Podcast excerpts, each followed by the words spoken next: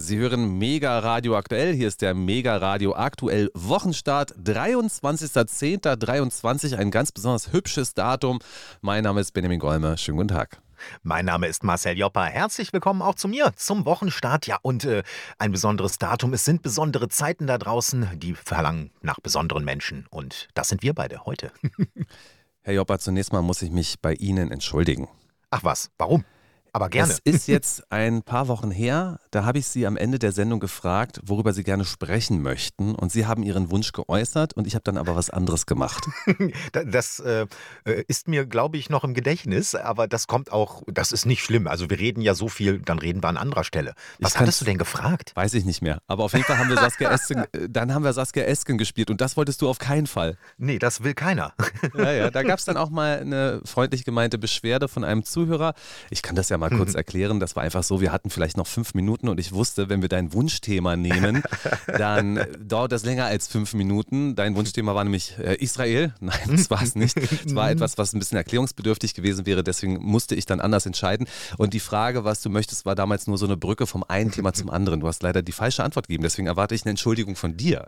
Ja, ja, ja, ja. So, so, weit kommen wir hier noch. Nein, nein. Wir sind hier nicht bei 1, 2 oder 3. Letzte Chance vorbei. Also, wir versuchen heute mal alle Themen abzudecken, die wir ankündigen. Also, Eins. Klappt dann meist nicht, aber also eins. Genau, wir machen einfach eins. Wir machen heute vor allem ein Thema und das ist wirklich brandaktuell, denn heute um 10 Uhr ging es los. Im, Im Haus der Bundespressekonferenz versammelten sich fünf Menschen auf der Bühne und ich werde jetzt die Namen vorlesen und da draußen kann mal gemunkelt werden, worum es da vielleicht ging. Lukas Schön, mhm. Christian Laie, mhm. Ralf Suikat. Mhm. Bislang, glaube ich, große Ratlosigkeit. Ähm, Amira Mohammed Ali. Jetzt ah, könnte es schon klingeln. es geht dann, um Boxen. Nein. das war so klar. Du bist so berechenbar. Und jetzt kommt der Name, der natürlich äh, in Deutschland viele Emotionen weckt. Und die wollen wir jetzt mal auch äh, zu Wort kommen lassen. Und ausgerechnet in dieser Zeit hat die Bundesrepublik die wohl schlechteste Regierung ihrer Geschichte. Eine Regierung, die planlos, kurzsichtig und in Teilen schlicht inkompetent auftritt und handelt. Und man muss sagen, Sarah Wagenknecht war es natürlich heute in der Bundespressekonferenz. Die war proppevoll. Die Journalisten standen vor den Glastüren, noch hinter den Glastüren im kompletten Gebäude. Jeder wollte natürlich dabei sein, wenn es darum ging, dass Sarah Wagenknecht zunächst erst einmal eine Vereinsgründung ähm, verkündet, aber natürlich gleichzeitig verbunden mit der Ankündigung einer Parteigründung. Das war wirklich ein Riesending und ich glaube auch in ganz Deutschland saßen Menschen wie wir vor den Bildschirmen, also die Journalisten, die das beobachtet haben, äh, politische Journalisten sind heute natürlich alle dabei gewesen, weil es ein großes Ereignis ist. Und wir werden dem auch den Raum einräumen. Es ist ein großes Ereignis, weil hier ein neuer Sheriff in der Stadt ist, weil hier eine neue Partei an den Start geht. Und nach den Umfragen, die wir bislang dazu gesehen haben, wird diese Partei äh, im Europaparlament vertreten sein, sie wird in Landesparlamenten vertreten sein, sie wird im Bundestag vertreten sein und das ähm, zweistellig in den Umfragen. Das wollen wir natürlich noch mal schauen. Ähm, erstmal haben wir es hier mit Umfragen zu tun, ob dann eine Wagenknecht-Partei, wenn sie denn dann erstmal gegründet ist, dann auch tatsächlich das Potenzial hat, äh, die Leute an die Urne zu locken. Das hängt ja von ganz vielen Faktoren ab. Unter anderem natürlich, äh, wer wird zusätzlich zu den von dir gerade genannten noch mit im Team sein? Und Sarah Wagenknecht hat es auch ganz äh, eindeutig gesagt. Sie selbst kann ja, wenn es zum Beispiel um eine Bundestagswahl geht, nur auf einem Wahlzettel in einem Bundesland antreten. Das heißt, auf anderen Wahlzetteln stehen dann natürlich andere Spitzenkandidaten, die muss man erstmal kennen. Die müssen die Leute überzeugen. Die muss sie auch erstmal finden. Hinter den Kulissen hat sie ja auch schon lange gesucht. Ich bin gespannt, wer da noch präsentiert wird. Können wir nachher auch mutmaßen. Aber davon hängt es natürlich auch ab sehr interessant. Die ganze Pressekonferenz war sehr interessant und ich freue mich auf diese Sendung jetzt, weil die tatsächlich relativ hohen Informationscharakter und dann vielleicht auch noch einen Meinungscharakter haben wird, aber viel Informationscharakter. Der Verein ist schon länger gegründet und ab Januar soll dann die Partei tatsächlich gegründet werden. Äh, zehn Mitglieder sollen heute aus der Partei Die Linke ausgetreten sein. Alle mhm. zehn Namen liegen uns noch nicht vor. Auf jeden Fall die Leute, die auf der Bühne saßen, die sind heute ausgetreten aus der Partei Die Linke. Und das sind MDB, Mitglied des Bundestages Christian Laie, ebenfalls MDB äh, Mohammed Ali und Sarah Wagenknecht. Die sind jetzt also aus der Partei ausgetreten mit der Ankündigung, dass sie eine neue gründen. Und dann ging es Ewigkeiten auf dieser Pressekonferenz darum, was passiert jetzt mit der Fraktion. Mhm. mhm. Und das ist eben spannend, weil die drei auch gleichzeitig ein einen Antrag zusammen mit den anderen wohl ausgetretenen MDBs ähm, eingereicht haben bei der Parteispitze der Linken, dass sie aber erstmal in der Fraktion verbleiben wollen. Da gab es ja in den vergangenen Wochen ganz viele Querelen drum. Auch Dietmar Bartsch war sehr angefressen, weil er gesagt hat, wenn, wenn die jetzt, äh, womit er gerechnet hatte, aus der Fraktion auch austreten, dann sind ja über 100 äh, Leute in den Büros der Fraktion plötzlich arbeitslos. Man verliert äh, den Posten der äh, stellvertretenden Bundestagspräsidentin, äh, das ist ja Petra Pau beispielsweise, und ganz viele andere Möglichkeiten, die eben eine Gruppierung nicht hat im Gegensatz zu einer Fraktion. Dem ist dann wie ich finde, relativ clever, ähm, diese Spitze um Sarah Wagenknecht zuvorgekommen, indem sie gesagt hat, wir bleiben aber erstmal in der Fraktion, ähm, um dem entgegenzuwirken. So. Das ist jetzt ein schwarze Peter-Spiel. Anders muss ja, man das gar nicht bezeichnen. Absolut. Äh, die Verbliebenen von Die Linke sagen, ihr macht Menschen arbeitslos und die sagen, äh, nein, machen wir jetzt direkt nicht. Wobei sie auch angekündigt haben, dass sie dann Anfang Januar auch aus der Fraktion austreten. Das heißt, mhm. es geht jetzt bloß um eine Karenzzeit von mehreren Wochen. Da sollen jetzt Sozialpläne erstellt werden. Mhm. Und wisst ihr was, Leute da draußen? Das ist scheißegal. Es ist scheißegal, worum es da jetzt gerade geht. Es wurde auf der Pressekonferenz wirklich längere Zeit darüber gesprochen und es wurde hier versucht, ein schlechtes Gewissen aufzubauen und eine ja, Schuld ja. aufzubauen für 100 Mitarbeiter, ähm, von mhm. denen Wagenknecht auch gesagt hat, also die werden ja sowieso dann arbeitslos nach der nächsten Wahl. ja, eben, das äh, ist es ja. Ne? Also das habe ich mir aber auch direkt bei, bei Beginn der Debatte gedacht. Ähm, es ist jetzt nicht so, als wenn die Linke irgendwie bei 20 Prozent in Umfragen liegen würde. Nein, das ist die Wagenknecht-Partei. Die Linke hat bei den letzten Wahlen in, in westlichen Bundesländern ist sie rausgeflogen, komplett bei allen Flächenbundesländern im Westen. Äh, sie ist im Bundestag, hat sie 4,9 Prozent bei der vergangenen Bundestagswahl bekommen. Das heißt, äh, hätten, hätte sie nicht drei Direktmandate gehabt, wäre sie da schon rausgeflogen. Wenn du Mitarbeiter in der Fraktion bist, dann hast du dich darauf schon eingestellt. Dahinter steht aber eine wirklich viel interessantere Frage. Wie geht es jetzt weiter und wer trägt eine Verantwortung für und was? Weil dann an diese Fraktionsmitarbeiterfrage, die wirklich nicht wichtig ist. Klar, für diese Menschen ist es wichtig, aber zunächst mal hm. werden nicht alle ihre Jobs verlieren. Ähm, zum anderen ist das dann halt einfach ein Schicksal einer Situation, die sich ergeben hat. Ja. Das ist jedenfalls meine Ansicht und die darauf hat Sarah mhm. Wagenknecht auch hingewiesen. Ähm, wir hätten das gerne anders gewollt, aber es ist nun mal so gekommen. Und auf der anderen Seite hat man ja auch von Sarah Wagenknecht permanent gefordert, dass sie die Fraktion verlässt. Ja, also wo ist denn da jetzt die Nummer? Ihr wollt sie nicht in der Fraktion haben und mit ihr auch ihre Unterstützer, von denen es ja auch in der Fraktion einige gegeben hat, dann hättet ihr den Fraktionsstatus sowieso verloren. Mhm. Äh, das ist äh, aus meiner Sicht dann ein etwas schwieriger Vorwurf, wenn man sagt, jetzt geht sie, ist sie wieder ja. schuld. Und seit Jahren wurde doch auch äh, von Kritikern von Wagenknecht gefordert, schmeißt sie aus der Partei, die muss raus aus den Linken, die steht nicht mehr für die linken Werte, bla bla bla. Vor allem von den großstädtischen Linken wurde es gerne gesagt, um Katja Kipping und Co. Und jetzt tritt sie aus und jetzt ist es auch falsch. Jetzt habe ich noch einen für dich oder schon mal einen für dich, der tatsächlich auch nicht im Wagenknechtlager ist und sie mhm. auch immer heftig kritisiert hat. Das ist Nima Mofassad. Ah, er ja. war Bundestagsabgeordneter und er schrieb äh, bereits äh, zu Beginn der Pressekonferenz um 10.07 Uhr, die zehn Abgeordneten, die heute aus der Linken ausgetreten sind, verdanken ihre Mandate einzig und allein der Partei bzw. den drei errungenen Direktmandaten. Es wäre eine Frage des Anstands, die Mandate zurückzugeben. Damit würde man auch die Fraktion retten. Das war ja eine Forderung, die da öfter mal aufgekommen ist. Die sollen jetzt einfach aus dem Bundestag raus, damit andere aufrücken können. Jein. Also ich glaube, dass vielleicht von den 4,9 Prozent bei der vergangenen Bundestagswahl auch ein paar Prozente oder mindestens äh, eine, einige Stimmen auch dem zuzuschreiben sind, dass Sarah Wagenknecht in der Partei gewesen ist. Oder auch ein äh, Urgestein aus Bayern, Klaus Ernst beispielsweise. Ich mutmaße nämlich, dass der auch zu denen gehört, die, die jetzt äh, austreten oder ausgetreten sind aus den Linken. Also das heißt, es sind ja auch durchaus äh, Symbolcharaktere, die, ähm, ähm die in den Bundestag eingezogen sind, weswegen dann wiederum andere Abgeordnete ebenfalls dort sitzen könnten. Ich glaube, das ist jetzt alles nur so ein Nachtreten, beispielsweise von Herrn Movassat, der immer schon ein Kritiker von Wagenknecht war. Das ist ein in Klein-Klein verlieren es muss, müsste doch viel mehr darum gehen. Und da habe ich noch nichts gesehen, noch nichts gelesen von diesen Kritikern, die jetzt mal auf die Inhalte schauen, was Frau Wagenknecht mit ihrem Bündnis denn umsetzen möchte. Weil da äh, ist Kritik eher doch Mangelware. Machen wir gleich. Leider wird das heute auch zu kurz kommen, aber ich darf jetzt schon mal ankündigen, dass wir uns dem sicherlich auch noch am Donnerstag widmen werden. Möglich. Äh, ich habe richtig Lust drauf. also, ich habe noch was. Luigi Pantisano Das ist nicht mhm. der Pantisano aus Berlin, der hier ähm, Queerbeauftragter, glaube ich, ist. Ähm, Nein, das ist, ist ich glaube, es ist sein Bruder. Äh, aber schaut ruhig, ruhig nochmal nach. Familie Pantisano in Deutschland äh, auf jeden Fall ordentlich dabei. Und er schrieb, Sie begehen Mandatsdiebstahl und wollen weitere finanzielle Mittel aus der Fraktion ziehen. Mandatsdiebstahl. Das ist schon eine wirklich spannende Aussage. Wir müssen das nochmal ganz klar machen. Das Gesicht von Die Linke ist Katja Kipping. Das hm. Gesicht von Die Linke ist Janine Wissler. Ja. Das Gesicht von Die Linke ist Luigi Pantisano, der im Bundesvorstand ist. Und es ist natürlich auch Schirdewan. Ja. Das sind mhm. die Gesichter. Die haben nämlich gar nicht den Zug von Sarah Wagenknecht genutzt, sind aufgesprungen und sind mit ihr dann doch noch in den Bundestag gekommen. Wobei, dass die Partei im Bundestag äh, sitzt, liegt ja an den Direktmandaten und nicht ja. an den 4,9 Prozent, die sie gesammelt haben. Aber ihr wisst, worum es geht. Sarah Wagenknecht ist natürlich das Gesicht und die Identifikationsfigur für viele Menschen, die diese Partei gewählt haben. Und äh, Sarah Wagenknecht sagt selber, dass ihr meinen Kurs verlassen habt und mich permanent in den Dreck zieht, das ist einer der Gründe dafür, dass ihr jetzt gerade in Hessen aus dem letzten westdeutschen Flächenland geflogen seid. Fast Rothund von Wagenknecht habe ich zitiert.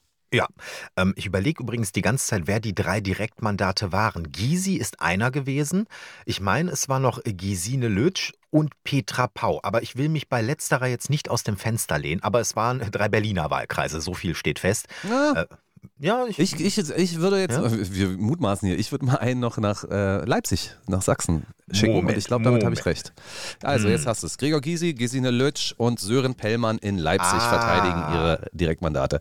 Richtig, Pau war es nicht mehr, ja. Richtig. Was schön ist, dass die Linke jetzt ja eben das auch als Riesenchance sieht. Pantisano aus dem Bundesvorstand sagt eben auch, ein Neuanfang für die Partei Die Linke ist nun endlich möglich. Und da habe ich dann auch noch ähm, den Parteivorsitzenden oder den Sprecher für euch und das ist Herr Schirdewan. Der hat im ZDF das hier gesagt am Wochenende. Es ist doch klar, dass diejenigen, die sich an der Bildung einer Konkurrenzpartei beteiligen, in unserer Partei nichts mehr zu suchen haben und rausfliegen werden. Man kann zum Beispiel darüber nachdenken, ob man die Mitgliedschaftsrechte äh, beschränkt, dass man die Mitgliedschaft aufhebt, dass man den Ausschluss erklärt. So, erstmal ähm, hat Herr äh, Schirdebander jetzt gar nichts mitzusprechen, weil er ist Parteichef und aus der Partei sind sie ausgetreten, Wagenknecht und Muhammad Ali und Co. Ähm, jetzt geht es um die Fraktionsmitgliedschaft und das entscheidet die Fraktion. Darüber wird die Fraktion jetzt erst einmal abstimmen bisschen schwierig. Ich will mich da auch nicht zu weit aus dem Fenster lehnen, weil äh, in der Fraktion eher das Anti-Wagenknecht-Lager überwiegt. Das heißt, sie könnten vielleicht diese zehn rausschmeißen, das wird man aber dann sehen. Ich denke, das wird jetzt passieren. Halt, Nächste ja, Fraktionssitzung fliegen sie dann raus. Dann entscheiden sie sich auch exakt in dieser Minute mhm. damit, dass die Fraktion der Linken nicht mehr besteht. Genau, das ist das schwarze Peter-Spiel und mhm. da spricht man jetzt vielleicht von wechselseitiger Erpressung, denn es wird ja dann auf den Rücken der Mitarbeiter ausgetragen. Mhm. Wenn man sie jetzt in der Fraktion lässt, tut man etwas, was man gar nicht möchte, hat aber eine Karenzzeit für Mitarbeiter von einigen Wochen. Wobei man auch mal gucken muss, wie eigentlich das Kündigungsrecht ist, aber das kenne ich jetzt nicht. Hm. Okay, Vielleicht aber sagen Sie auch, also das könnte jetzt so ein arbeitsrechtliches Ding sein, dass mhm. Sie sagen, zum Jahresende fliegen diese zehn Leute aus der Fraktion und dann gibt es jetzt noch eine Übergangszeit, um die Mitarbeiter irgendwie abzuspeisen. Das wird man sehen. Aber ich denke, wir sollten jetzt mal zu den Dingen kommen, die Sarah Wagenknecht und ihre Kollegen auf der Bühne auch gesagt haben. Mhm. Denn da war ja wirklich vieles dabei. Es ging am Rande ein wenig um Zuwanderung. Es ging tatsächlich um internationale Politik. Es ging um Pressekritik und es war viel Sozialpolitik. Hm. Ja. Dann fangen wir doch einfach mal an mit einer Lagebeschreibung und mein Eindruck von der Pressekonferenz war, da waren jetzt ein paar Leute zu viel auf der Bühne, denn diejenigen, die jetzt nicht so berühmt waren wie Wagenknecht, haben häufig eigentlich das Ähnliche gesagt wie Wagenknecht. Und darum lassen wir, bevor wir Wagenknecht oft zu Wort kommen lassen, lassen wir jetzt mal Christian Laie zu Wort kommen. Denn der hat genauso wie Frau Wagenknecht die Situation des Landes beschrieben und da haben sich eigentlich nichts genommen. Der Frust im Land ist groß. Die Menschen spüren, dass sie die Zeche zahlen für Krieg und für Krise. Sie können buchstäblich zusehen, wie ihr Geld jeden Monat weniger wert ist, wie die Zeiten für sie härter werden.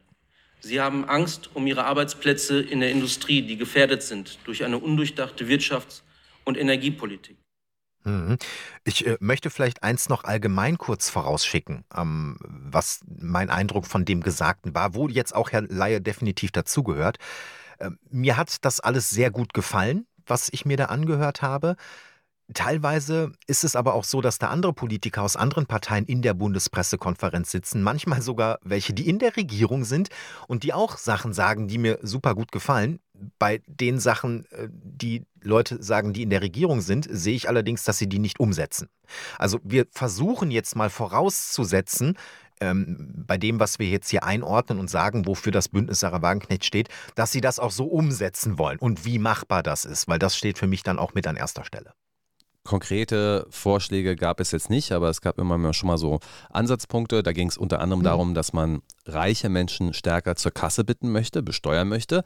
Wurde aber gleich erwähnt, dass es jetzt nicht um Menschen geht, die jetzt ein Haus in München haben, was da 1,2 Millionen oder ähnliches wert ist oder ein bisschen mehr, sondern es geht um Leute, die hunderte Millionen haben und mehr. Mhm. Also in die Richtung ging das. Das war schon mal ganz konkret, was man gesagt hat. Oder eben auch, dass äh, sehr große Unternehmen äh, stärker besteuert werden, beziehungsweise dass dort eine Besteuerung auch konsequenter durchgesetzt wird, um dann, dann wiederum äh, den Mittelstand äh, weiter zu fördern. Äh, eine Sache, die mich auch sehr abgeholt hat, äh, musste ich sagen, ähm, wo es ja dann auch um einen konkreten Vorschlag geht, ist die Erhöhung des Mindestlohns, weil Sarah Wagenknecht ganz eindeutig gesagt hat, ähm, wir müssen den Mindestlohn erhöhen, denn das das Modell Bürgergeld plus Schwarzarbeit äh, wird immer beliebter in Deutschland. Und das stimmt. Und ich sehe niemanden der etablierten Politiker und Parteien, die da wirklich äh, Ansatz, Ansätze haben, dass das anders wird. Die Problematik von Schwarzarbeit und Bürgergeld ist natürlich, ähm, wie soll ich ausdrücken, wenn das erstmal ein implementiertes System ist, hm dann wird es nicht so einfach, da wieder rauszukommen und rauszuführen. Hm. Und hm. wenn man jetzt also das schon mal gemacht hat, dann weiß man, wie es funktioniert und dann zu überlegen, jetzt wechsle ich da aber und arbeite dann Vollzeit Weiß ich nicht, denn du musst ja nicht Vollzeit arbeiten, schwarz arbeiten, wenn du Bürgergeld bekommst, ja, ja. um trotzdem auf den Lohn einer Vollzeitkraft zu kommen. Meiner Meinung nach ist das zweigliedrig. Erstens, äh, Arbeit muss sich lohnen und äh, auch wirklich lohnen. Und das Zweite ist, äh, dass natürlich auch gegen Schwarzarbeit deutlich mehr vorgegangen wird. Da hatte ja eigentlich Christian Lindner, Bundesfinanzminister, mal so eine zusätzliche Taskforce noch angekündigt und der Zoll sollte aufgestockt werden und, und, und. Das ist alles irgendwie in der Schwebe und da sieht man auch nichts, weil man muss sich im Klaren sein darüber, dass dem Fiskus äh, im Jahr äh, zig Milliarden, ich glaube 70, 80 Milliarden oder also auf jeden Fall sind es zig Milliarden entgehen äh, an äh, Steuereinnahmen durch unter anderem Schwarzarbeit und Steuerhinterziehung. Du musst die Schwarzarbeit ganz anders sehen. Die Schwarzarbeit mhm. ist ein grauer Dienstleistungsbereich, durch den mhm. Menschen Dienstleistungen in Anspruch nehmen können, die sie sich ansonsten nicht leisten könnten. Ah ja, also verstehe. Beispielsweise mhm. natürlich Reinigungskräfte, die man sich auf legalem Wege dann nicht leisten würde. Und so gibt es eben mhm. die Möglichkeit, dass man sich da gegenseitig aushilft. Denk mal drüber nach. Durchaus, durchaus möglich, aber äh, ich sehe vor allem die Problematik auch im Baugewerbe. Und im Baugewerbe haben wir im Moment ein riesiges Problem. Und du hast, äh, würde ich sagen, mal als Dachdecker, wenn du es schwarz machst, hast du ja übrigens auch keinen Versicherungsschutz. Äh, und ich glaube, dass ein Dachdecker deutlich mehr Berufsrisiken hat als beispielsweise eine Putzfrau. Ähm, es geht ja hier auch um soziale Absicherung und eben auch um Krankenversicherung und solche Geschichten. Also äh, es ist ja eigentlich eine Lose-Lose-Situation für den Staat und für den, der schwarz arbeitet. Das muss man vielleicht mehr in den Vordergrund stellen und mehr Anreize schaffen. Sieh es doch mal anders. Wir haben hier einen grauen Dienstleistungsbereich im Baugewerbe. Wir alle wissen, dass durch Regularien und Vorschriften, die unsere Politik erlassen hat, ja das Bauen unglaublich teuer geworden ist. Also ja, ja. nutzen Bauunternehmer natürlich jede Möglichkeit, das Bauen dennoch günstig zu halten. Ja, aber es sind natürlich nicht die großen Bauunternehmer, äh, die äh, Schwarzarbeiter beschäftigen. Es sind häufig so die Privaten, die vielleicht sagen, mach mir mal mein Dach oder mach mir mal irgendwie die Klinkerfassade neu. Aber auch da muss man mal ins Klein-Klein gucken, da gebe ich dir recht, ja. Das Spannende an der heutigen Veranstaltung ist ja gewesen, dass Sarah Wagenknecht wirklich in allen Punkten, also nahezu allen Punkten, die so Mainstream sind, eine komplette Kontrameinung vertritt ja. und eine absolute Opposition. Machen wir doch mal das Beispiel Klimaschutz. Also wie geht man denn aus deiner Sicht jetzt mit dem im Mainstream mit dem Thema der sogenannten Erderhitzung um? Also was ist denn der Mainstream? Stell uns den mal kurz dar. Ähm, das ist, dass eigentlich jeder Politiker hm, mindestens in jedem zweiten Satz das Wort äh, menschgemachter Klimawandel, also die Worte menschgemachter Klimawandel erwähnt. Äh, da reicht auch nicht Klimawandel, es muss der menschgemachte Klimawandel sein. Und es steht völlig außer Frage, also das darf niemals hinterfragt werden, Benjamin, äh, dass dafür mehr erneuerbare Energien gebaut werden werden müssen, also Photovoltaik und Windkraft definitiv und dass wir uns natürlich von den Fossilen grundsätzlich verabschieden müssen. Also das ist schon mal Konsens bei den Altparteien. absolute Konzentration auf die Reduktion von CO2 und das mhm. drängt jetzt so arg, dass man dafür alles tun muss und dem letzten Endes alles unterordnen muss. Ja. Das bedeutet mhm. also die Heizung in ganz Deutschland austauschen. Das bedeutet auch Verbrennerverbot. Das bedeutet sehr, sehr vieles. Da gibt es ja Nuancen. FDP sagt aber, wir brauchen doch Technologieoffenheit. Aber der Konsens in Medien und den meisten Parteien ist ja, CO2 ist das Riesenthema. Hm. Und dann kommt Sarah Wagenknecht und sagt das hier. Wir müssen auch wegkommen von einem blinden, planlosen Ökoaktivismus, der das Leben der Menschen zusätzlich verteuert, aber tatsächlich dem Klima überhaupt nicht nützt. Denn der wichtigste Beitrag, den ein Land wie Deutschland zur Bekämpfung des Klimawandels leisten könnte, das wäre die Entwicklung von Zukunftstechnologien für eine klimaneutrale und naturverträgliche Wirtschaft der Zukunft.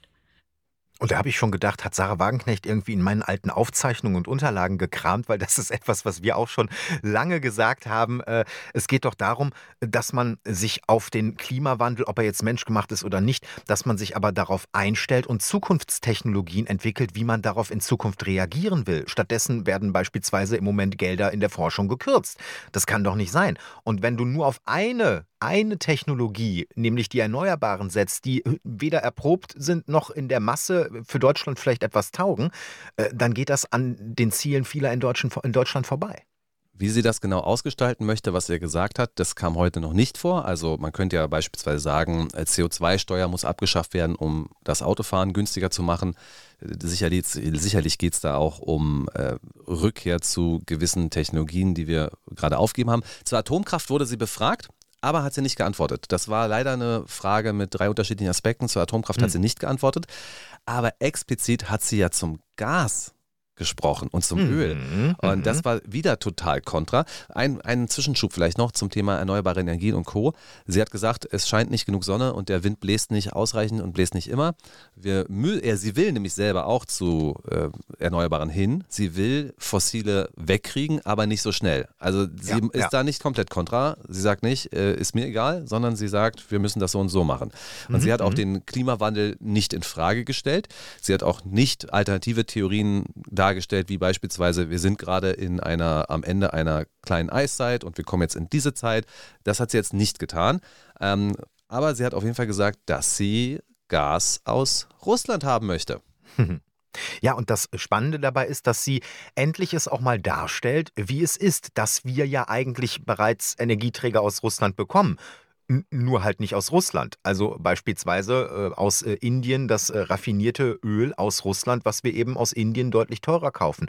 Oder auch Gas, was allerdings über andere Pipelines über Dänemark dann zu uns gelangt, aber vorher äh, über Schiffe aus Russland äh, gebracht wurde. Nur, wie gesagt, auch da teurer. Und sie sagt eben ganz klar, dann müssen wir da umdenken, auch preistechnisch. Und äh, warum denn nicht diese Pipelines aktivieren, die beispielsweise da irgendwo oben ne, im, im Meer Meer liegen. Äh, und das war natürlich eine ganz klare Anspielung auf Nord Stream. Sie will raus aus den Sanktionen gegen Russland. Richtig. In diesem Bereich auf jeden Fall, das hat sie klar gesagt. Der Spiegel hat ihr vorgeworfen, den Artikel habe ich heute gelesen, kann auch von gestern gewesen sein, dass sie Fakten in einem falschen Umfeld darstellt. Also, dass sie zwar Fakten hat, die aber falsch sortiert. Kann man ihr hier vorwerfen, dass es äh, ein Fall ist? Ja, es kommt Öl aus ähm, Indien. Es kommt auch Gas flüssig nach Deutschland, das aus Russland kommt. Das ist ein Fakt, aber man kann sagen, der Anteil ist so klein. Das heißt, die Sanktionen treffen Russland natürlich sehr hart und diese Umgehung von Sanktionen ist etwas komplexer. Da wird zwar teurer, aber der Anteil ist nicht so groß. Das müsste man sich da mal angucken und könnte dann sagen, ja, Frau Wagenknecht, Sie haben zwar recht, das wird umgangen, aber nichtsdestotrotz das Grundziel, Russland zu schaden, dadurch, dass man die Energie nicht abnimmt, das erreichen wir hier. Da muss aber wieder tiefer reingehen und zu mhm. sagen, schaden wir Russland denn wirklich, dadurch, dass die Preise ja. ja gestiegen sind und zum Teil auch in andere Länder eben mehr exportiert wird, sind ja auch die Einnahmen möglicherweise gar nicht gesunken. Da müssen wir noch mit die Zahlen gehen, ja. aber sowas liest man öfter mal. Und vor allem wird es erstens für uns teurer, also für uns ist alles teurer geworden, was Energie angeht. Und zweitens Äh, weil wir eben auch weniger oder teures Gas bekommen, werden jetzt im Winter mal wieder die Kohlekraftwerke reaktiviert. Also äh, wenn man doch in der grünen Ideologie drin ist und sagt äh, weniger CO2, äh, dann wäre Gas äh, übrigens äh, freundlicher als Kohle. Das muss man ja auch nochmal sagen. Aber das ist an der Stelle wohl egal, weil da geht es um die harten Sanktionen gegen das Russland. Geht, ja, da geht es um Überzeugung. Also hm. das ist ja das Witzige. Ne? Also Ökologie funktioniert bloß so lange, bis andere Werte hereinkommen. Ja, richtig. Ja, ja klar, natürlich. Jetzt zu sagen, ich nehme das Pipeline-Gas, denn das ist deutlich ökologischer als Fracking-Gas oder Flüssiggas aus den Vereinigten Staaten, was erstmal hergekarrt werden muss und dann eben auch durch Schadstoffeinsatz in der Ostsee und Nordsee, weil man da eben die Verklappung machen muss. Ähm, da, da ist dann einfach vorbei mit Ökologie. Und bei Atomkraftwerken, ja. wo ja jetzt die Tendenz dazu geht, dass Atomkraftwerke weniger CO2 ausstoßen, selbst wenn man den gesamten Kreislauf nimmt, mhm. als ähm, jetzt zum Beispiel Flüssiggas, mhm. da ist man dann auch nicht dabei, weil da gibt es Überzeugung, das musste ja weg. Ja, ja, natürlich, ja, ja. Also, äh, es ist immer Auslegungssache, wie man es gerade braucht, ne? Also, das ist schon mal ein Punkt Energieversorgung und da spielt ja Internationales mit rein. Sie möchte auf jeden Fall Diplomatie stärken und sie möchte keine Waffen. Das hat sie jetzt so konkret nicht gesagt. Also sie hat nicht gesagt, Waffenhilfe für Ukraine jetzt sofort stoppen, aber das ist ja auch in Na, einer Reihe von Aussagen von ihr, dass also, sie ah, sagt, wir hm. müssen in der Ukraine verhandeln und nicht nur da. Also vor allem hat sie ja gesagt, dass Geld, was in Waffen fließt, ähm, äh, an anderer Stelle besser aufgehoben wäre, nämlich zum Beispiel in den Bereichen, wo aktuell gerade gekürzt wird, etwa im Sozialbereich. Und äh, da finde ich schon, dass sie sich sehr klar positioniert hat, indem sie sagt, ähm, dass Deutschland sich endlich wieder auf ähm, die Werte von Frieden ähm, und Diplomatie verständigen muss, dass man in internationalen Konflikten eben nicht militärisch, sondern diplomatisch agiert. Und äh, klar kommt mir sowas natürlich sehr entgegen. Äh, und das ist in weiterer Konsequenz natürlich, dass man keinem Staat irgendwo Waffen liefert. Wie das in der Praxis umzusetzen ist, ist natürlich nochmal eine andere Frage, weil Deutschland eine sehr große Rüstungsindustrie hat.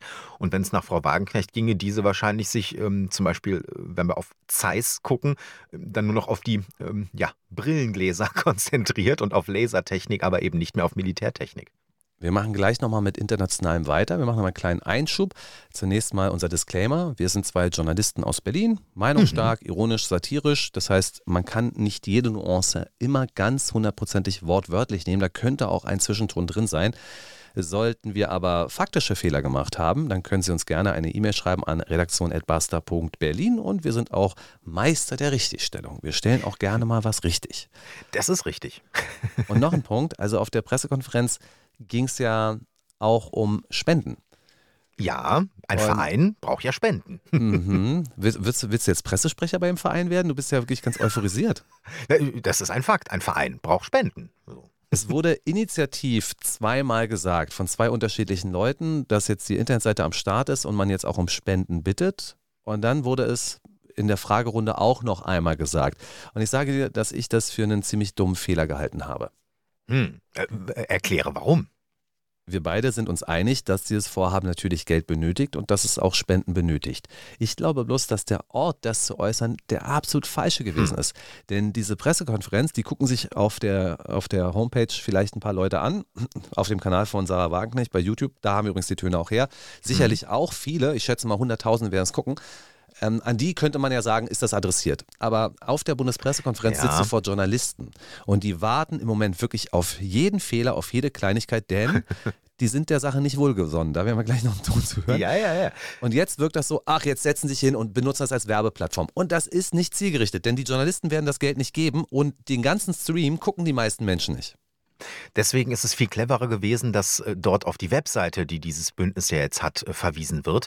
Ähm, und äh, genauso machen wir das ja auch. Ich fand es halt einfach nicht schlau. Denn ich hätte es schlauer gefunden, wenn Sarah Wagenknecht sich Ende der Woche hinsetzt vor ihren YouTube-Kanal und sagt: So, Leute, wir haben es jetzt geschafft. Wir wollen im Januar die Partei gründen. Wir haben jetzt den Verein gegründet. Ihr könnt uns jetzt auch finanziell unterstützen. Legt jetzt bitte los. Ich glaube, das, das wäre sehr viel also zielgerichter also, ja, gewesen. Ja. Und du wirst definitiv in den Artikeln, die jetzt rauskommen nach dieser Pressekonferenz, wirst du sehr viel dazu lesen, dass es daher um Geld ging.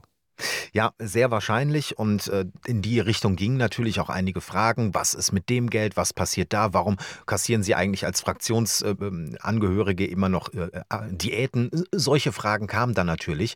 Auch da wurde sich meiner Meinung nach zu wenig mit Inhalten. Also ganz ehrlich, wenn da eine SZ Redakteurin aufsteht und erste Frage an Amira Muhammad Ali, haben Sie eigentlich ein schlechtes Gewissen? Und zweite Frage an Sarah Wagenknecht. Frau Wagenknecht, haben Sie eigentlich ein schlechtes Gewissen? Also wo ist denn da bitte schon die journalistische Tiefe? Mhm. Ja. Wir hören jetzt nochmal was Internationales. Wir hören jetzt nochmal Sarah Wagenknecht. Und wir sind überzeugt, es braucht eine starke politische Kraft, die konsequent für Frieden, Diplomatie und Verhandlungslösungen wirbt und die die Vorstellung, Kriege ließen sich durch noch mehr Waffen beenden, eindeutig und deutlich ablehnt. Ja, schwere Zeiten für Rheinmetall, wenn Frau Wagenknecht tatsächlich in Regierungsverantwortung kommen sollte, was aber äh, sehr fern am Horizont, äh, wenn überhaupt. Ne? Das ist ja alles nicht so ganz einfach. Also Frau Wagenknecht hat deutliche Position, aber am Ende müssen die Leute ja ihr auch die Stimme geben. Und hm. da könnte es ja sein, dass jemand sagt, also in dem Punkt gehe ich mit, aber in dem gehe ich nicht mit. Und Ukraine-Unterstützung ist ja ein Punkt, wo es ja auf jeden Fall zwei Seiten gibt. Da gibt es die Leute, die Sarah Wagenknecht hier adressiert, dass sie sagt, nein, also Krieg wird zu nichts mehr führen. Und die anderen sagen, es ist das angegriffene Land, es muss verteidigt werden mit allen Mitteln, da müssen wir dabei sein. Und so kannst du es auch eben gerade mit, ich weiß nicht genau, was ihr Wort war, es war jetzt nicht Ökofaschismus oder Ökoextremismus, irgendwas hat sie ja gerade gesagt.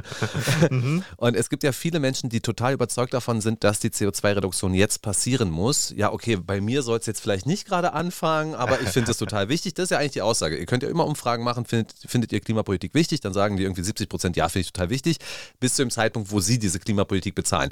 Aber sie hat also immer wieder Angriffspunkte und könnte ja möglicherweise dann halt auch Ausschlusspunkte für Leute haben. Ja, aber das finde ich völlig okay, weil wenn du eine eher linke Politik möchtest, aber gleichzeitig sagst, nein, also äh, Klimawandel, der ist real, der ist menschgemacht und da müssen wir gegensteuern, gleichzeitig sagst, dem Ukraine-Krieg ist nur mit Sanktionen gegen Russland äh, zu begegnen, ja, dann äh, wählst du halt die Urpartei, die Linke, die ja weiterhin auch auf dem Wahlzettel stehen wird, zumindest so meine Informationen.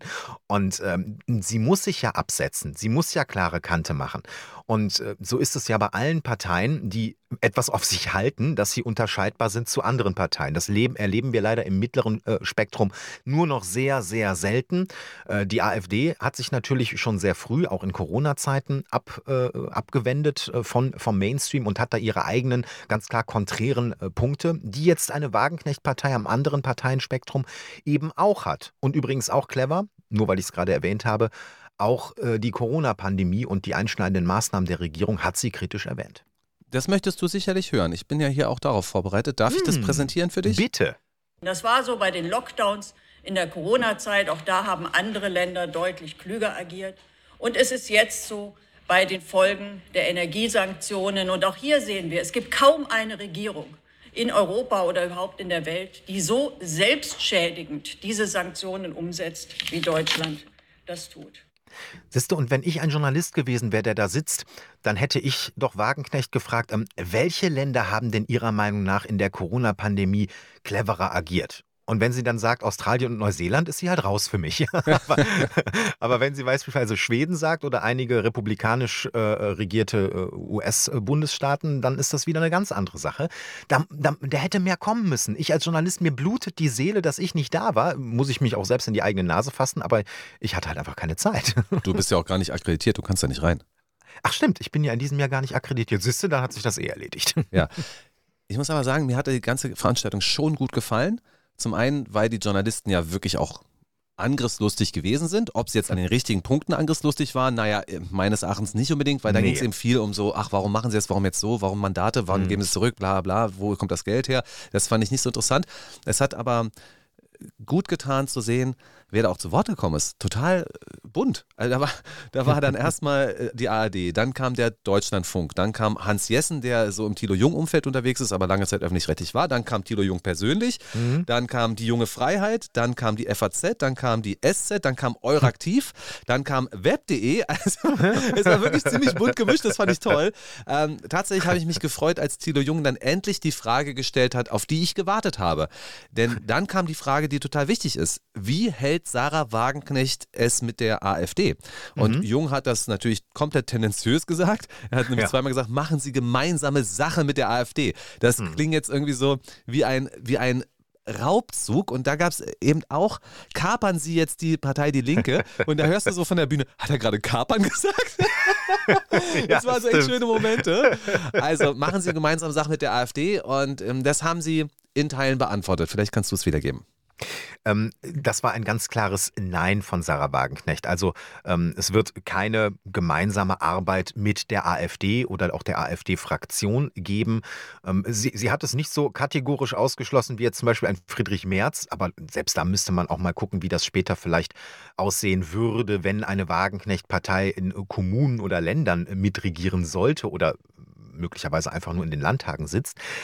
Ähm, aber sie hat schon gesagt, ähm, dass es da sehr wenige Punkte, Schnittstellen gibt, etwa beispielsweise in der äh, Sozialpolitik. Also während es vielleicht bei Sachen wie äh, Flüchtlingspolitik sicherlich Übereinstimmung gibt, auch was Außenpolitik in Richtung ähm, äh, Russland oder äh, in, auch im Nahostkonflikt, ich glaube, da gibt es viele Übereinstimmungen, aber eben in der für Wagenknecht, das ist ja das Bündnis für soziale Gerechtigkeit, wie hieß es noch? Äh, Sarah Wagenknecht? Bündnis Sarah Wagenknecht aktuell. Ja, und dann, ist, wie ist der Untertitel noch gleich? Weiß ich nicht. Weiß ich nicht. Aber es geht auf jeden Fall um die so soziale Gerechtigkeit.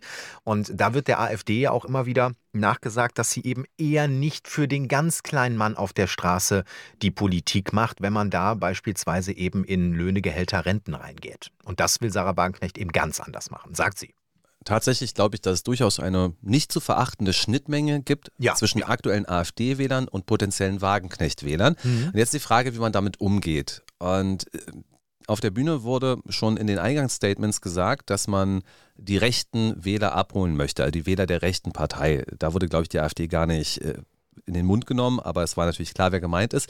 Und Wagenknecht sagte dann, man wolle ein seriöses Angebot für diese Menschen machen, die jetzt die AfD wählen. Damit sagt sie natürlich, dass die AfD aus ihrer Sicht nicht seriös ist. Ich glaube, mhm. Mohammed Ali sagte in Teilen rechtsextrem. Also sie haben nicht gesagt, die AfD ist eine rechts, rechtsextreme Partei, aber sie ist in Teilen rechtsextrem. Was mhm. man auch nicht gehört hat, ist, dass die AfD keine demokratische Partei ist. Also der Sound nee. ist ein anderer. Ja. Der ja, Sound ja. ist ganz klar, hat sie auch so gesagt, es geht hier um politische Konkurrenz und es geht nicht um Diffamierung eines politischen Gegners, sondern mhm. es geht eben darum, ähm, dass man sich gegen diesen Konkurrenten durchsetzen möchte und den Leuten sagen will, ihr könnt auch uns wählen, ihr müsst jetzt nicht die AfD wählen. Das war ein großer Unterschied. Eine konkrete Absage zu Koalitionen haben sie aber nicht getroffen. Ja, aber ich finde es auch ein bisschen sehr verfrüht, jetzt, wenn man noch nicht mal einen Parteistatus hat, über mögliche Koalitionen zu sprechen. Klar ist natürlich, dass Sarah Wagenknecht auch von der äh, AfD natürlich Wählerstimmen haben möchte. Ähm, genauso wie sie aber sicherlich auch Wählerstimmen haben möchte von, von Grünen äh, oder von, von verprellten SPD-Wählern und natürlich auch von den Linken. Übrigens, nur ganz am Rande, Martin Schirdewands Plan, die Linke neu aufzustellen und äh, damit mehr neue Wähler zu holen, als die Linke verliert durch das Weggehen von Sarah Wagenknecht, wird nicht aufgehen. Äh, das, glaube ich, kann man jetzt schon so sagen. Ich freue mich, die Partei Die Linke vielleicht ein bisschen mehr in meinen Fokus zu nehmen, als ich sonst getan habe, denn ich bin gespannt, wie sie das jetzt versuchen mhm. und wer da äh, richtig, richtig organisieren wird. Aber diese Sache AfD und Wagenknecht ist natürlich hochspannend. Nehmen wir jetzt beispielsweise mal die Wahl in Sachsen. Die steht uns ja bevor und mhm. in den Umfragen ist die AfD die stärkste Partei.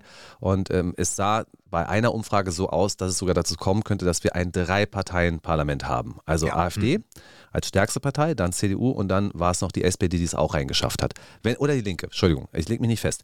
Aber was jetzt also passiert ist, sagen wir mal, die AfD bekommt in Sachsen 27 Prozent. Das wäre deutlich weniger, als die Umfragen aktuell sind.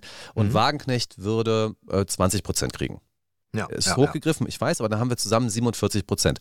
Und jetzt steht die CDU da und weiß gar nicht, was sie machen soll. Denn eine Mehrheit mit SPD oder Linken oder Grünen ist dann gar nicht möglich. Dann kann ja, sie nur ja. mit Wagenknecht oder mit äh, der AfD zusammengehen. Und das ja, ist dann der Moment, und das ist ja gar nicht so spekulativ, das ist dann der Moment, wo Wagenknecht sagen muss, ja okay, dann machen wir in Sachsen jetzt mit der AfD eine Koalition. Naja, oder zumindest eine Regierung, die von einer der beiden Parteien ähm, äh, ja, äh, toleriert wird. Also es kann ja auch eine Minderheitsregierung geben, ähm, die dann von möglicherweise der CDU oder der AfD toleriert wird. Wird diese Regierung von der AfD toleriert, ist sie vielleicht für viele Wähler dann nicht mehr so attraktiv kann ja sein. Wird sie von der CDU äh, auch toleriert? Also, dass die CDU eine Partei toleriert, die ja nach ihren Aussagen aus der SED und der DDR-Diktatur irgendwo vielleicht hervorgegangen ist, zumindest Leute, die da drin sitzen, sehe ich im Moment auch nicht. Also alles ein bisschen schwierig. Vielleicht ist auch das eine CDU-geführte Regierung, die von der AfD toleriert wird, weiß man nicht. Es gibt so einen Slogan, der wird auch öfter mal unter unsere Beiträge gepostet. Ich glaube, der heißt nur noch AfD. Also mhm. Menschen, die sagen, für mich wird es keine andere Partei mehr geben. Es gibt nur noch die AfD und die muss es jetzt richten. Wir brauchen sie jetzt in der Regierungsverantwortung, wir brauchen sie in der Regierung, denn dann läuft es besser in unserem Land. Die Leute, die jetzt nur noch AfD sagen, die sind, glaube ich, gar nicht so begeistert von dem, was jetzt passiert. Denn die Befürchtung ist natürlich, dass die hm. Opposition, die ja artikuliert und vor allem unartikuliert in diesem Land sehr stark ist, hier war die Rede, dass bei der Bundestagswahl in Duisburg Nord eine Wahlbeteiligung von 38 Prozent hm. gewesen ist. Mhm. Also natürlich ist die Opposition riesig, aber die Sorge ist, dass die Opposition sich jetzt zersplittert, dadurch, dass Wagenknecht auf die Bühne kommt. Ja, äh, gehe ich völlig d'accord mit. Die Angst ist auch sicherlich berechtigt. Gleichzeitig muss man natürlich sagen, dass vielleicht äh, viele, die in, im konservativen Flügel der Union gewesen sind äh, oder rechts außen bei der CSU, ähm, es auch sehr unangenehm empfunden haben, als die AfD sich irgendwann gegründet hat. Äh, und man weiß übrigens ja auch noch nicht, ob vielleicht aus der Werteunion noch eine weitere Partei hervorgehen könnte, die dann nochmal weiter spaltet. Ich sehe das schon. Gleichzeitig ist natürlich das Parteienspektrum im Wandel seit vielen Jahrzehnten. Und äh, auch die Grünen sind äh, noch gar nicht so lange im Deutschen Bundestag vertreten. Und wenn ich äh, noch an ganz frühere Zeiten denke, wo du dann eigentlich nur die SPD, die CDU, SPD Union und die FDP im Bundestag hattest, diese Zeiten sind vorbei. Es zersplittert sich weiter, aber damit sind ja möglicherweise auch neue Bündnisse möglich. Und ich finde es, wenn es richtig gemacht würde, was es meiner Meinung nach nicht tut, dann hättest du ja vielleicht auch als Wähler viel mehr Möglichkeiten, eine Partei zu wählen, die viel mehr deinem, äh, ja, deinem Gusto entspricht und wo die viel mehr für dich steht. Und je nachdem, wer dann nachher die Mehrheiten bekommt, kannst du Koalitionen schließen. Als wenn du jetzt nur eine große Partei da vorne hast und sagst, die kann ich nicht wählen, die hat vieles, was ich nicht möchte und die auch nicht und die auch nicht. Ich finde es gar nicht schlecht mit dem Mehrangebot. Für Wagenknecht ist es natürlich eine strategische Frage, auch wie sie sich jetzt zur AfD verhält. Also im Mainstream gibt es eine Brandmauer gegen die AfD. Und seit Gründung, das müsste ja 2014 etwa gewesen sein, der AfD, heißt es immer, wobei sie haben auch gerade zehn Jahre gefeiert, also ungefähr zehn Jahre AfD. Seitdem heißt es doch immer, die kann keiner wählen.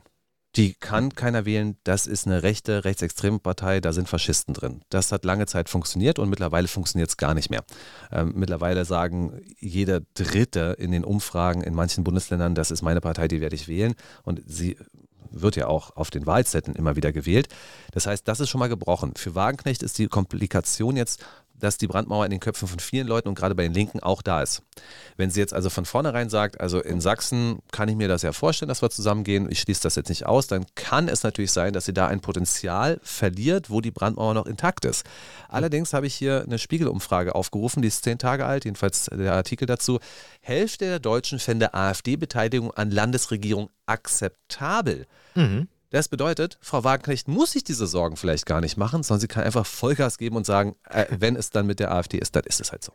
Ja, und man muss auch dazu immer wieder erwähnen, dass diese jahrelange Denunzierung von der AfD halt einfach nicht mehr funktioniert. Am Anfang hat es das noch, da hat man, wenn man mal AfD gewählt hat, man das vielleicht hinter vorgehaltener Hand mal irgendwie einem Kumpel irgendwie am, am Tresen oder so gesagt oder in der Familie, aber da war es schon wieder schwierig. Ähm, und das hat sich natürlich völlig aufgelöst. Also äh, dieses permanente, die Faschisten, die Faschisten, die Rechtsextremen, äh, das zieht nicht mehr. Ich sehe mögliche Entwicklungen am anderen Ende, dass man bei Wagenknecht die ganze Zeit sagt, äh, die Kommunistin, die Kommunistin, das, das, das ist doch DDR 2.0, was sie möchte. Diese Denunzierung wird es jetzt auch geben.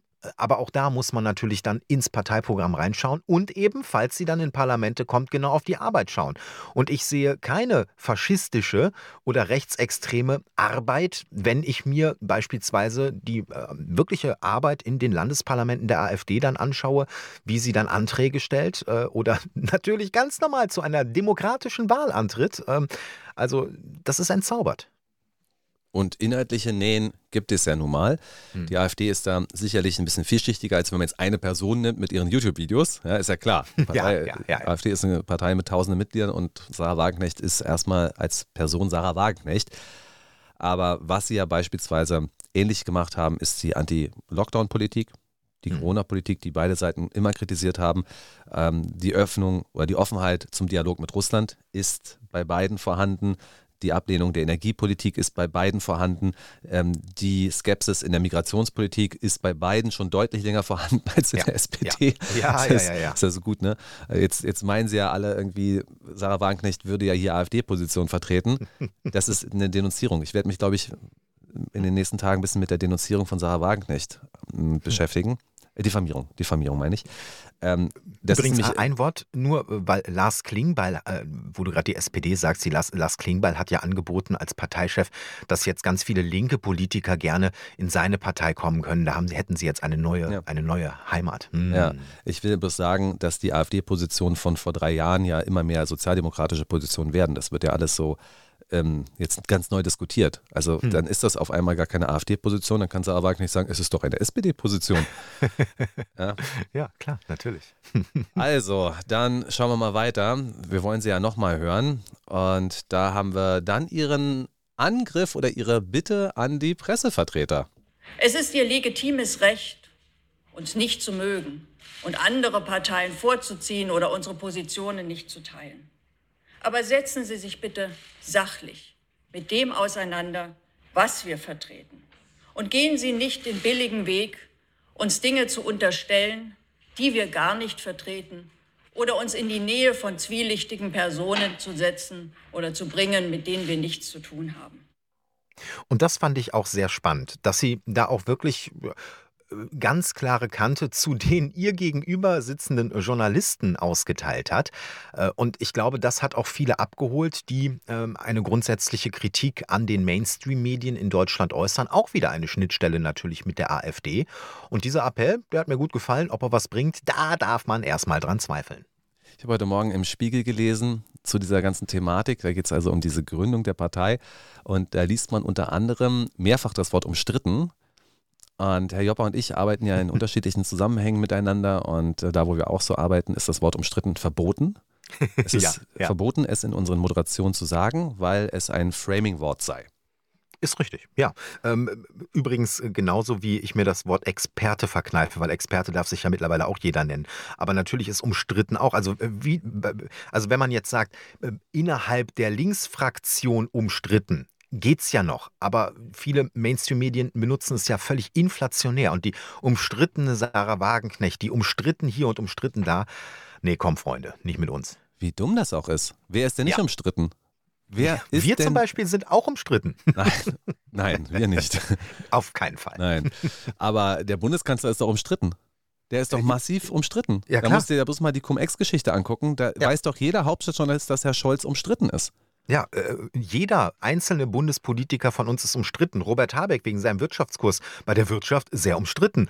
Äh, du hast eine Außenministerin, die ob ihrer feministischen Außenpolitik äh, durchaus bei vielen umstritten ist. Christian Lindner mit seiner möglicherweise schwarze Null, ja oder nein und Haushaltskürzung, also der ist durchaus auch umstritten. Alle sind so umstritten. Unser Staatsoberhaupt umstritten. Meine oh, Frank-Walter Steinmeier war ja nicht immer Grüß August. Er war ja vorher auch umstrittener Politiker. Also ja. wenn man guckt, dass er ja den Gasdeal selber mit eingefädelt hat, das ist doch umstritten gewesen, rückblickend. Sehr umstritten, sehr umstritten. Dann äh, die Minsk-Abkommen zwischen Ukraine, Russland und den anderen Beteiligten ist doch heute total umstritten. Das kam aber auch mit von dieser sehr umstrittenen Angela Merkel. Hartz IV. Olaf hm. Scholz und Frank-Walter ja. Steinmeier gehörten zu den Architekten und Verkäufern von Hartz IV. Das war doch umstritten. Ja, diese umstrittene Hartz-IV-Leistung, richtig, ja. So, und dann lese ich im Spiegel, äh, Lafontaine traf am Rande der Buchmesse in Frankfurt am Mai gerade mögliche weitere Unterstützer. Dabei waren etwa die frühere ARD-Moskau-Korrespondentin Gabriele Krone-Schmalz und die umstrittene Wissenschaftlerin Ulrike Gero. Ich denke mir so, was ist denn, äh, hat da jemand was vergessen? Ist dabei Copy und Paste von umstritten? Entschuldigung, aber das ist natürlich völlig falsch. Da hätte stehen müssen, der äh, umstrittene ehemalige San äh, saarländische Linke-Chef äh, Oskar Lafontaine zusammen mit der äh, umstrittenen ehemaligen ARD-Korrespondentin Krone Schmalz und der umstrittenen. Ne? Also, so nämlich. Da, da, so muss man das machen. Also ja, gerade vor Gabriele Krone Schmalz hätte ich definitiv einen umstritten erwartet. Denn die ist wirklich umstritten.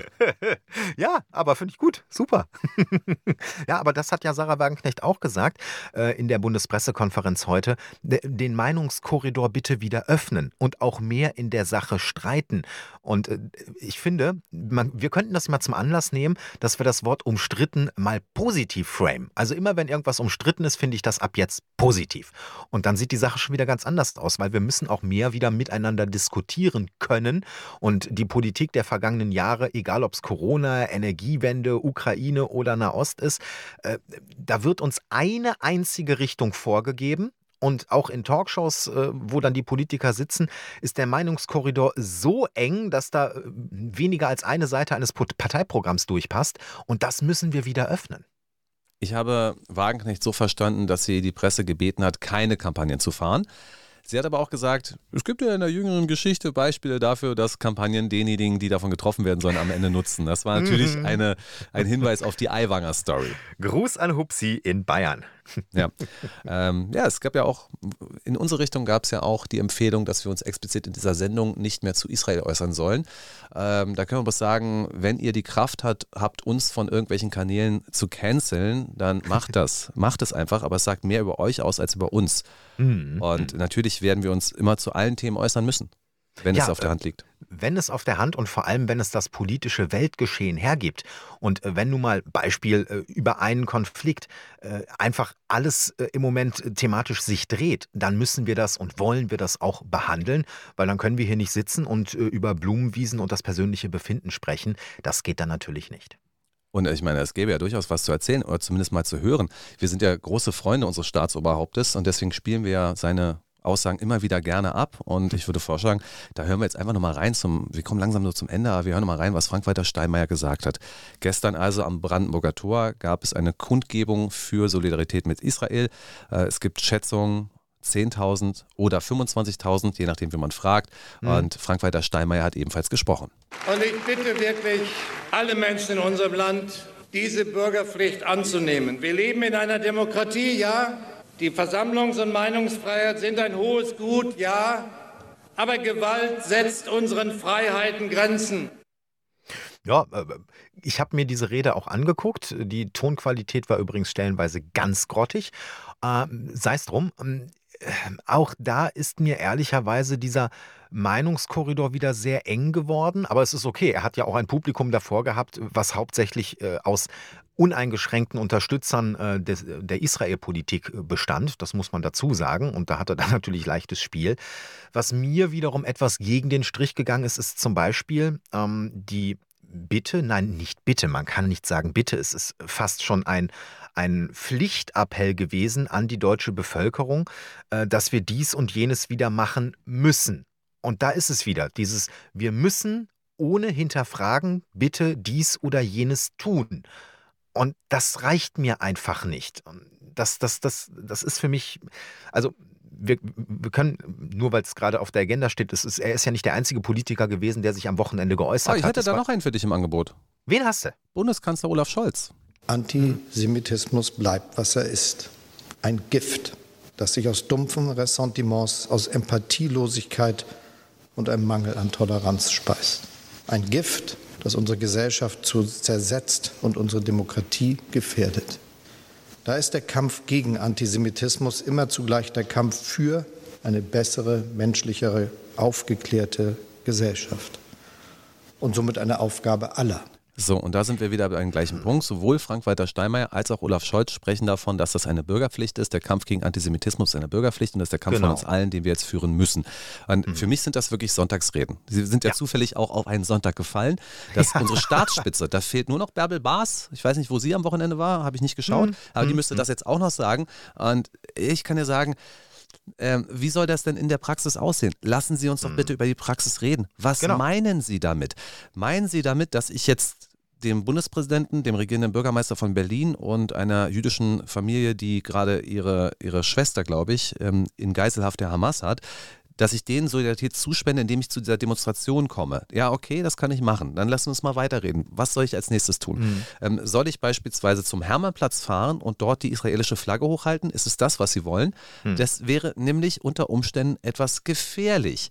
Äh, soll ich tatsächlich mich offen artikulieren? Soll ich Statements geben? Als Privatperson brauche ich das nicht machen, kann ich kaum machen. Es geht doch bloß ja. um, äh, in der Regel geht es doch bloß um Gratismut und Scheinsolidarität. Es geht doch gar nicht ja. darum, dass man jetzt wirklich dahin geht und illegale Demonstranten durch eine Mahnwache aufhält. Glaube ich nicht, dass es darum geht.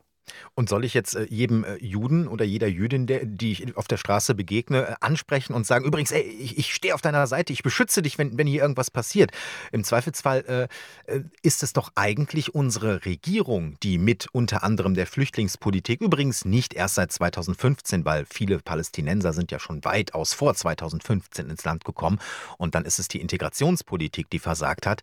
Eigentlich haben diese Politiker, die jetzt diese Sonntagsreden schwingen, den Anti Antisemitismus in Deutschland gefördert, nämlich indem sie Antisemitismus importiert und nicht wegintegriert haben. Und das muss gesagt werden. Und da kann nicht die Bevölkerung, die all das ausbaden muss, jetzt in die Pflicht genommen werden. Ja, für mich ist das eine Aufforderung zum Gratismut. Und ich habe kürzlich mit dem Landesrabbiner der jüdischen Gemeinde in Brandenburg gesprochen. Und der hat ganz klar gesagt, seit Jahren fühlen wir uns schutzlos, hm. potenziellen Anschlägen ausgeliefert. Und dann kommen die Sicherheitsbehörden zu uns und reden mit uns, aber das wirkt eher so, als wenn sie eine Liste abhaken und dann muss ich unterschreiben, dass sie mit mir gesprochen haben und das war's. Aber ich fühle hm. mich nicht geschützt. So, Herr Scholz, Herr Steinmeier, dann reden wir doch mal darüber, wie das in den vergangenen Jahren abgelaufen ist und äh, wie es tatsächlich geklappt hat zu schützen und was für ein Gefühl die Menschen haben, die selber Angst haben im Moment in Deutschland. Aber heute nicht mehr, Herr Jopper. Heute nicht mehr. Nee, schade eigentlich. Aber wir haben auch keine Angst davor, das äh, demnächst wieder anzusprechen. Das war's also für heute hier mit dem Mega Radio Aktuell Wochenstart.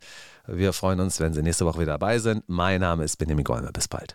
Mein Name ist Marcel Joppa. Bis dahin und kommen Sie gut in die neue Woche.